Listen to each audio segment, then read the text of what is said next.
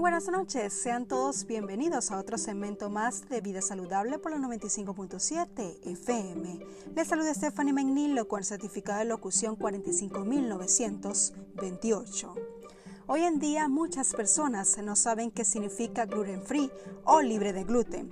Hoy tocaré ese tema y para comenzar es importante saber qué es gluten. El gluten es una mezcla de proteínas que se produce de manera natural en el trigo, el centeno, la cebada y las variedades híbridas de estos cereales. Casi 3 millones de personas padecen la enfermedad celíaca. Esta se da cuando el sistema de defensa natural del organismo reacciona contra el gluten atacando las paredes del intestino delgado.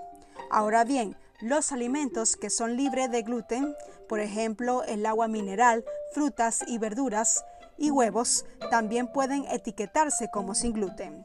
Una etiqueta de alimentos que lleva la afirmación sin gluten no contiene gluten.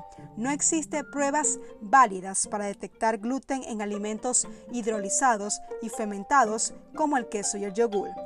Algunos restaurantes usan el término sin gluten en sus menús y esto se aplica a los alimentos envasados que pueden venderse en algunos establecimientos de servicios. No olviden que los ingredientes en los productos alimenticios cambian frecuentemente, por lo tanto siempre se debe chequear las etiquetas antes de comprarlos. Sigan con más de su programa Explosión Musical por la 95.7 FM.